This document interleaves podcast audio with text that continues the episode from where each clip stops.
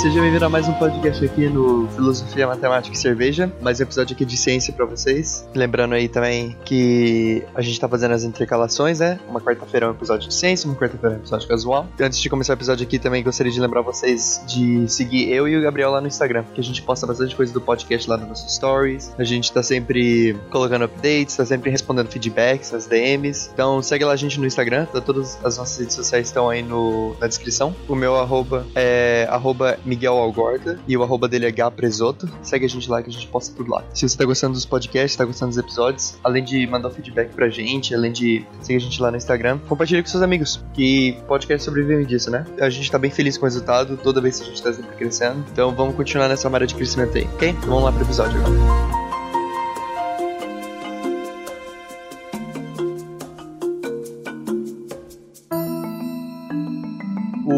Episódio de hoje é sobre o que é ser um cientista. Tem várias maneiras de interpretar essa profissão, né? Eu, inclusive, tô falando pra minha mãe que o tema seria esse, e ela até comentou uma coisa que esse tema seria vago. Eu até fiquei com medo de gravar esse tema quando eu recebi esse feedback dela, porque eu não quero gravar um tema tão vago assim, né? Ou quando eu tava fazendo a minha pesquisa para fazer o roteiro, para falar sobre o que é ser um cientista, eu percebi que todos os cientistas, eles são ligados por características em comum. E duas delas são a curiosidade e o pensamento científico. Ou seja, todos os cientistas, não importa sua área, não importa como você trabalhe, você foi sempre guiado pela curiosidade e você também foi sempre guiado pelo pensamento científico. Primeiro, vamos falar aqui sobre a curiosidade, porque parece uma coisa meio clichê, né? Ah, para ser cientista você tem que ser uma pessoa curiosa, você tem que saber como que o mundo funciona ou como que as coisas funcionam e ter essa curiosidade de conseguir explicar. Mas às vezes a curiosidade ela aparece com uma coisa natural, uma coisa meio que às vezes acidental. Por exemplo, o Einstein, ele começou toda essa carreira de curiosidade dele, vamos falar assim, quando o pai dele deu uma bússola para ele. E ele ficava se perguntando por que, a bússola sempre aponta para o norte. Essa curiosidade foi uma coisa espontânea, foi uma coisa que simplesmente aconteceu. Às vezes você já é uma pessoa curiosa, você já é uma pessoa cientista, mas às vezes com algum fenômeno que aconteceu ao redor de você, você começa a criar curiosidade pelo aquele fenômeno. Por exemplo, Newton, com a história da maçã. Não é que caiu a maçã na cabeça dele e ele já começou, putz, é gravidade, isso tudo. Começou só a criar uma curiosidade. Por que, que será que as coisas caem? Às vezes as pessoas vão responder assim, ah, porque é? Ou dão uma explicação com algum fator místico, alguma coisa assim. Então, tem sempre nas coisas mais simples. Se você for perguntar para você assim, por que, que será que a, a folha é verde? A maior parte da floresta, por que, que as coisas são verdes? Parece uma pergunta boba, parece tipo assim, ah, por que é? Aí, por exemplo, quando você pergunta assim, por que, que tem que colocar a crase no A quando você tem um A mais A? E aí alguém responde assim, ah, porque foi criado assim. Mas as coisas na natureza, as coisas ao seu redor, elas têm uma explicação, elas têm uma maneira. Por mais que banal que elas sejam, de novo, voltando, por que, que será que as folhas e tudo são verdes. Se você for mais a fundo, aí você vai ver o, o cloroplasto, você vai ver as células que fazem fotossíntese, você vai ver como é que funciona o esquema delas serem uma cor mais esverdeada. Nas coisas simples é onde a gente acha curiosidade. E não somente nas coisas da natureza, ou por que, que a, o céu é azul, por que, que as estrelas brilham, por que, que a gente tem o sol, mas às vezes coisas assim, mais dentro de casa também. Por exemplo, eu quando era criança, nosso computador velho, monstro lá, aquele dinossauro, tinha quebrado. Não tava funcionando. Eu ligava o computador e a tela ficava preta. Ficou assim por alguns dias, eu lembro. E eu resolvi abrir o computador. Falei assim, cara, eu vou abrir esse computador agora e vou ver como é que é dentro do computador. E na minha cabeça de criança eu sempre pensei que, ah, cara, vai estar um botão escrito assim, consertar, né? Mas na hora que eu abri o computador, eu me dei com uma placa-mãe, eu me dei com placa de vídeo, aquele monte de coisa verde, né? Eu não fazia ideia do que era aquela cara coisa assim. Mas uma coisa que eu fiz foi, eu pensei assim, ah, já tá quebrado, eu vou tirar tudo que dá para tirar. E aí eu desmontei inteiro, sem saber o que, que são as peças, eu desmontei o computador inteiro. E depois eu montei ele de novo. Eu vi que tinha muito pó, dei uma limpada no pó. Assim que eu montei ele de novo, né? Porque eu, eu lembrei onde encaixar as peças, o computador voltou a funcionar. E isso me despertou, tipo, uma curiosidade que, claro, hoje em dia eu não sou um cientista da computação, mas isso despertou uma curiosidade em mim. E eu fui pesquisar o que era cada parte, eu fui pesquisar o que é uma placa de vídeo, o que é uma memória RAM. E com isso eu fui aprendendo o que cada parte do computador era, como elas funcionavam, o porquê que ela estava conectada ali. Por exemplo, eu tinha um primo que tinha uma, uma gaveta. A gaveta dele era cheia de peças de coisas que quebravam relógio, assim. Ele ia lá, desmontava o relógio, colocava as peças lá. E esse lance de fuçar, de ficar construindo mais coisas, não, não significa que você se tornar um cientista, mas significa que você vai ser uma pessoa mais criativa, uma pessoa mais curiosa. Então você vai ter outras ideias para aproximar um problema. Por exemplo, se você tiver um problema no futuro e você é um cara de business, por causa daquela curiosidade, por causa daquela vontade que você tem de aprender mais sobre alguma coisa, você vai lá e pesquisa mais sobre alguma coisa, você vai ter uma resposta melhor, uma resposta mais criativa, e às vezes você consegue construir coisas em outras áreas que você não não esperava que isso tudo surgiu com aquele relógio que você desmontou, né? Então, a curiosidade é uma ferramenta importantíssima para os cientistas. Sem curiosidade, você pode ser até um cara de business, você pode ser um cara medíocre. E de novo, falando medíocre não significa que você é uma pessoa ruim, significa que você é uma pessoa na média. Mas aquela curiosidade, ela sempre tá aumentando a sua criatividade e a sua maneira de resolver problemas. Se você for pensar em curiosidade, em como o mundo funciona, é altamente relacionado com as crianças. Principalmente assim, entre recém-nascido e ser uma criança, né? O bebê ele vai lá e coloca tudo na boca dele, ele quer encostar em tudo, ele quer andar pela casa inteira. E isso tudo é porque o cérebro de um bebê, ele tá querendo aprender o máximo de informações possível. Ele tá absorvendo qualquer coisa. Até os 5 anos de idade você absorve tudo, tudo que tá acontecendo, tudo que tá aprendendo. E depois de 5 anos de idade, seu cérebro começa a deletar as coisas que não foram muito importantes, né? Por isso que é muito difícil fazer memórias antes dos 5 anos de idade. A única coisa que fica no cérebro mesmo é a personalidade, a pessoa que você se formou. Claro que você não tá com a personalidade inteira ali completa, mas coisas chaves ficam, né? Esse lance de colocar tudo na boca, esse lance de querer encostar em tudo, explorar a casa. Porque a casa para ela é um mundo, a casa para ela é um universo, é gigante. Eu tenho certeza que você também que tá escutando, você tem aproximadamente a minha idade. A gente tinha aquelas televisões gordas, né? Aquelas televisões, eu não sei, bloco. E a minha curiosidade era sempre olhar em cima da televisão. Eu sabia que tinha botões lá da primeira vez porque eu via gente clicando neles. Eu sabia que tinha botões lá pela segunda vez porque eu conseguia esticar meu braço bem lá em cima e eu conseguia tocar nesses botões. Mas, cara, o dia que eu consegui ver aquela televisão de cima foi uma realização muito gigante pra mim. Uma coisa que eu acho que eu, eu já ouvi pessoal falando quando eu tava falando com outras pessoas assim do meu field, né? Que é de matemática. Às vezes você tem que aproximar um problema, uma questão, como se você fosse uma criança. Então você tem que pegar as coisas mais banais e começar a tentar dar outras funções para elas. A criança vai um controle remoto, a gente sabe que controle remoto é feito pra. Só que a criança vai e coloca o controle remoto na boca. Claro que isso não é legal, pode engolir uma peça ou outra. Aí vamos supor que assim a criança descobriu que tem o controle remoto tem um gosto bom. Sei lá, o controle remoto foi feito de chocolate, alguma coisa assim. E na ciência é isso. Se você vê um, uma coisa X, tenta dar uma, uma, um atributo melhor para ele, tenta dar um outro atributo que você nunca pensou em dar. E às vezes você consegue ter um, de novo, aproximar o problema de uma maneira totalmente diferente, uma maneira mais criativa. Você vai conseguir criar um, uma solução melhor e mais plausível para o seu problema.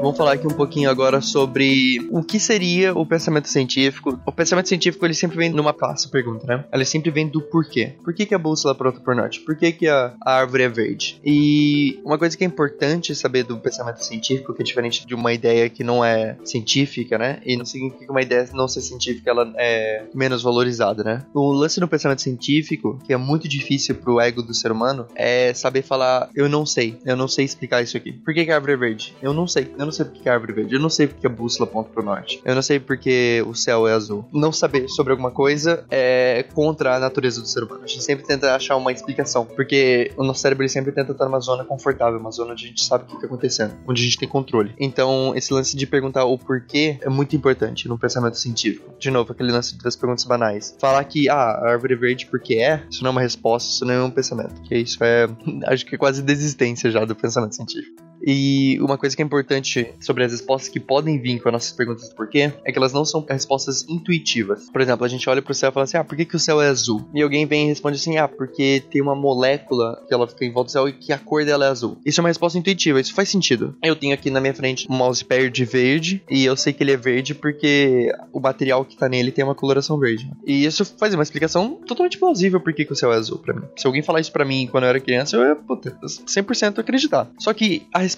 do que porque o céu é azul não é uma resposta intuitiva. Ela é sobre a difração da luz, do sol, tanto que o, no pôr do sol fica tudo laranjado, porque a difração da luz é diferente. Tem todas essas respostas, depois desse porquê, que elas não são intuitivas. E qual é o problema de respostas não intuitivas? É difícil de a gente não somente achar elas, mas é difícil da gente acreditar às vezes nelas, ou fazer uma hipótese dela. Por exemplo, a gente olha pro céu, a gente fala assim, hum, por que, que o céu é azul? Ah, porque ele tem, de novo, ah, o material que é feito o céu, o molécula que tá no céu é azul. Aí vamos supor que a gente descobre que uma das moléculas que estão no céu é o ozônio. O ozônio é o O3, a gente vai lá no laboratório, a gente pega um pouco de ozônio, a gente olha pro ozônio e a gente não vê o ozônio azul. A gente, hum, se o céu é azul, cadê o azul do ozônio, né? Tem outras moléculas no céu também, às vezes elas são azuis. A gente vai lá, a gente reproduz perfeitamente a atmosfera no nosso laboratório. E ela não é azul. E isso já começa a quebrar um pouco, porque a hipótese que a gente tinha, ela começa a ser destruída. E isso é uma coisa que acontece direto na ciência. Isso é um pouco diferente na matemática, eu explico depois na matemática. Mas na ciência ciência, quando você tem uma hipótese, quando você tem uma teoria, você não consegue provar essa teoria, você não consegue falar que essa teoria é certa. Você não consegue falar assim, não, isso aqui é verdade toda hora. É como se você tivesse um contador de vitórias. A cada vez que sua teoria foi lá e ela funcionou ali, você bota um a mais ali no contador de vitórias. Algumas teorias têm bastante contadores a mais, algumas teorias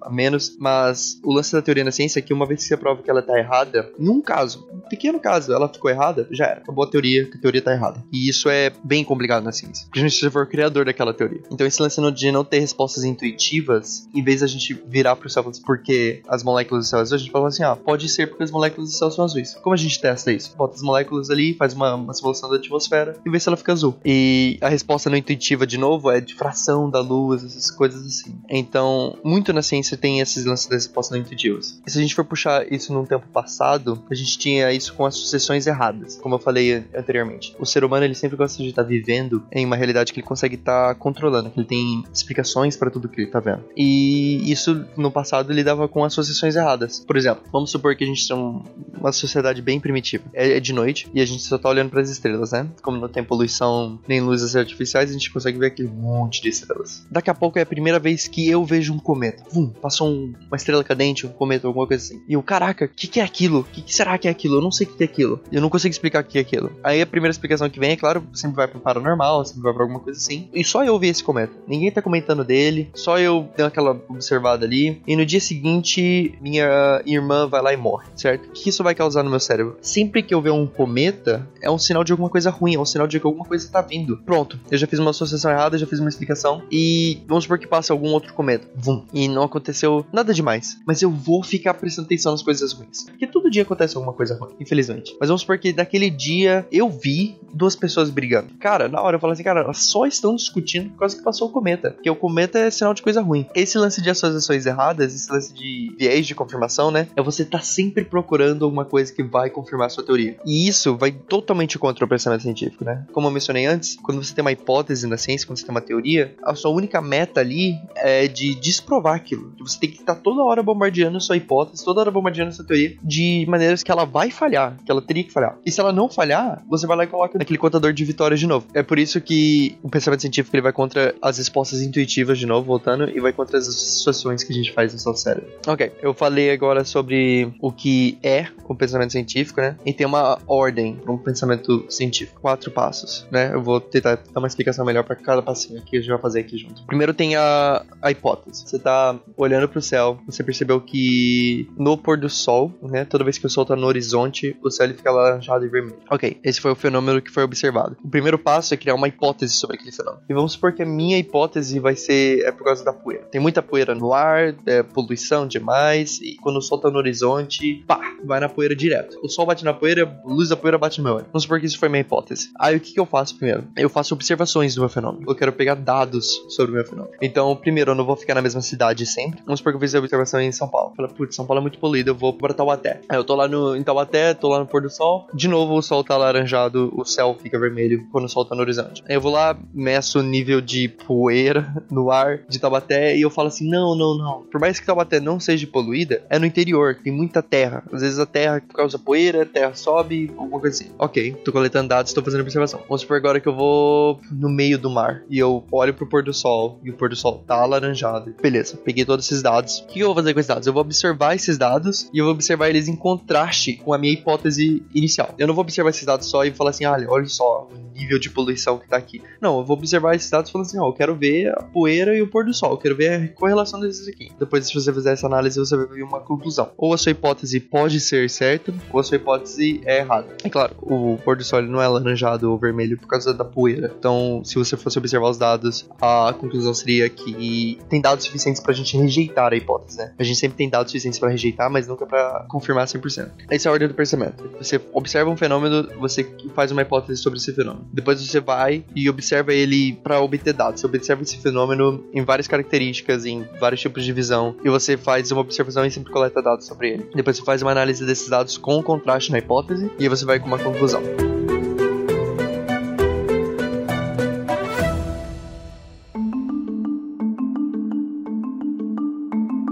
uma uma coisa que é importante, né? Que a gente sempre vê cientistas, né? Eles sempre estão descobrindo algo. E como que é descobrir algo? Como que a gente vai e descobre alguma coisa, né? Então, de duas maneiras. Uma é, é pela hipótese, né? A gente observou um fenômeno, a gente vai lá, faz uma hipótese, já tem uma hipótese formada. Por exemplo, o pessoal que fez o. Não é um telescópio, acho que é um, um sensor. Que no sensor eles observaram as ondas gravitacionais, eles descobriram e fizeram um, um puta breaking through na ciência. Só que eles não partiram do acaso, eles sabiam o que eles estavam procurando por. Isso é uma das maneiras de descobrir a ciência. Você sabe o que você está procurando, você vai lá, procura e acha. Então você começa já com uma hipótese, já começa com uma meta, e aí você consegue traçar um caminho para essa meta, certo? Então isso pode ser das ondas gravitacionais, isso pode ser do tecido da tempo e espaço, muita coisa do Einstein, né? É mais fácil porque tá bastante na cultura pop também o Einstein. A outra maneira de descobrir algo na ciência, né? Que, na minha opinião, é 90% das coisas que tem na ciência, é sempre por acaso. Por exemplo, a pasteurização, as bactérias, o prisma de Newton, todos eles foram por acaso. Algum fenômeno aconteceu na frente de alguém e esse alguém, ela era curiosa o suficiente para tentar descobrir e explicar esse fenômeno, né? Por exemplo, os raios-x foram por acaso, foi um físico alemão, o nome dele é Wilhelm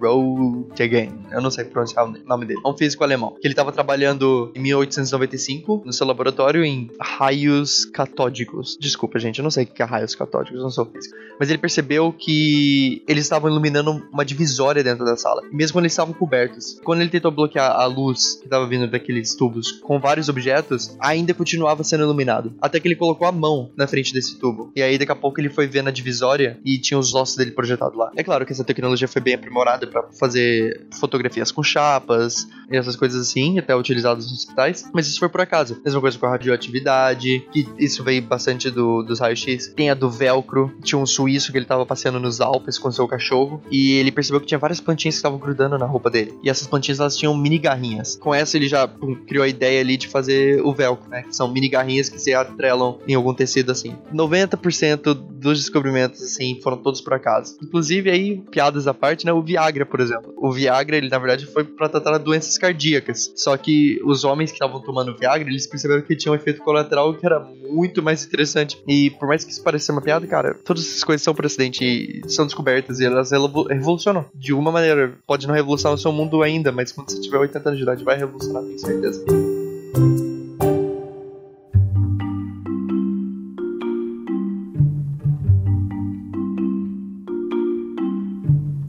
Eu queria mais voltar àquela pergunta, né? Que a gente falou bastante aqui sobre ciência, falou sobre pensamento científico, falou sobre descobrimentos, mas a gente não falou, a gente não respondeu ainda a maior parte. O que é ser um cientista? Onde que você pode aplicar a curiosidade desse pensamento científico, né? Por mais que tenha várias características diferentes, várias outras dentro dessas duas categorias que eu vou fazer aqui, a gente vai quebrar aqui os cientistas em duas categorias. Uma é um cientista aplicado e outra é um cientista teórico. O cientista aplicado, ele não é um cientista que ele só estuda mais, ele é uma pessoa aplicada na vida dele. O cientista aplicado é aquele que trabalha em laboratórios, em indústrias. É claro que todo cientista ele tem um, uma aspiração como fazer o, a sua área de conhecimento, como fazer a área de conhecimento do ser humano aumentar, é claro. Mas o cientista aplicado ele tem mais o foco como resolver problemas. Eu tenho um enxame de abelhas e eu quero saber qual é o modelo matemático para fazer previsões no tamanho do meu enxame de abelhas baseado na temperatura do ambiente. A nossa meta aqui é resolver um problema físico, ela resolver um problema que tá, eu tô vendo ali, é um problema na sociedade. E isso é um cientista aplicado. Ele vai lá, ele resolve um problema que tá na frente dele, ele resolve um problema que tá acontecendo ali. E tem o cientista teórico, né? Eu falei nos episódios aí sobre a minha pesquisa, que inclusive eu tô fazendo outra pesquisa agora. Se você quiser saber sobre ela, manda lá no Instagram, eu faço um episódio sobre. Por exemplo, a teoria de Riemann, que é sobre, ah, todos os zeros dessa função, elas estão nessa linha aqui que eu desenhei aqui. Vou simplificar bastante. Isso, nesse teorema de Riemann, ele não resolve nenhum problema na sociedade na hora. Pessoas não estão morrendo porque ninguém sabe se a teoria de Riemann tá certa ou errada. Mas isso, o cientista teórico, é mais focado para o crescimento da área. E eu mesmo, antes de entrar nesse mundo da ciência e tal, eu sempre pensei assim, caraca, por que que existe existe cientista teórico, né? O crescimento da ciência é muito mais importante sociedade em si, né? Os problemas atuais, né? Só que, vamos pensar assim, uma das partes da teoria dos números, que todo número pode ser escrito como um produto de números primos. O cara que descobriu isso, ele estava totalmente focado na teoria, estava totalmente focado em fazer o crescimento da área da matemática, né? Mas hoje em dia, por exemplo, a gente não consegue fazer nenhuma encriptação de chave pública, de chave privada, sem conseguir usar essa teoria dos números, né? E isso foi milhares de anos depois. O objetivo objetivo do físico teórico, do químico teórico, do matemático puro, de qualquer coisa que seja na parte mais da teoria da ciência, é como se eles estivessem criando um martelo. Como é que um cientista aplicado resolve um problema? Ele vai lá, ele sabe usar o um martelo, ele vai lá e ele, pá, martelo prego. Ele consegue fazer isso. Ele, ele tem a capacidade de fazer isso. Mas quem que criou o martelo que ele tá fazendo? E quem criou o martelo dele foi um cientista teórico, né? Isso é uma boa analogia. Então, o cientista teórico ele vai lá, ele cria a ferramenta, ele não sabe para que vai funcionar aquela ferramenta. O cientista teórico ele vai lá e cria falar: olha, eu fiz um martelo aqui. Ah, pra que esse martelo funciona? Fala, ah, não sei, ele dá pra martelar algumas coisas aí. Aí ele, ah, mas martelar o quê? Eu não sei. Isso aí vem da parte do aplicado. O aplicado vai lá e fala assim: ah, putz, que bom que ele criou esse martelo. Eu acho que eu posso usar esse martelo para fazer isso aqui. É assim que a ciência vai. Não tem como andar sem o Esse foi o episódio de hoje. Obrigado se você ouviu até aqui. Vale lembrar aí de novo, segue eu e o Gabriel lá no Instagram. Todas as nossas redes sociais estão aí na descrição. Manda lá feedback pra gente, a gente sempre tá respondendo DM, é muito gostoso. Cara, eu vou falar pra você, é muito gostoso abrir o meu Instagram na quarta-feira e ver que tem requests pra DM, pra pessoa querendo falar comigo que eu não conheço a pessoa. Os comentários, é o que pode melhorar, o que, que a pessoa mais gostou, tópicos que a pessoa quer ouvir. Vai lá, segue a gente, manda uma mensagem, 5 minutos. E não esquece de compartilhar pros amigos. Gostou do podcast? Escuta os outros outros. Esse é o episódio 18 do podcast, então não tem muitos episódios aí. Escuta todos aí e manda pros amigos, cara. Beleza? Muito obrigado aí de novo por ter ouvido até agora. E eu vejo você na próxima quarta-feira com o Gabriel com os episódios casuais. Até!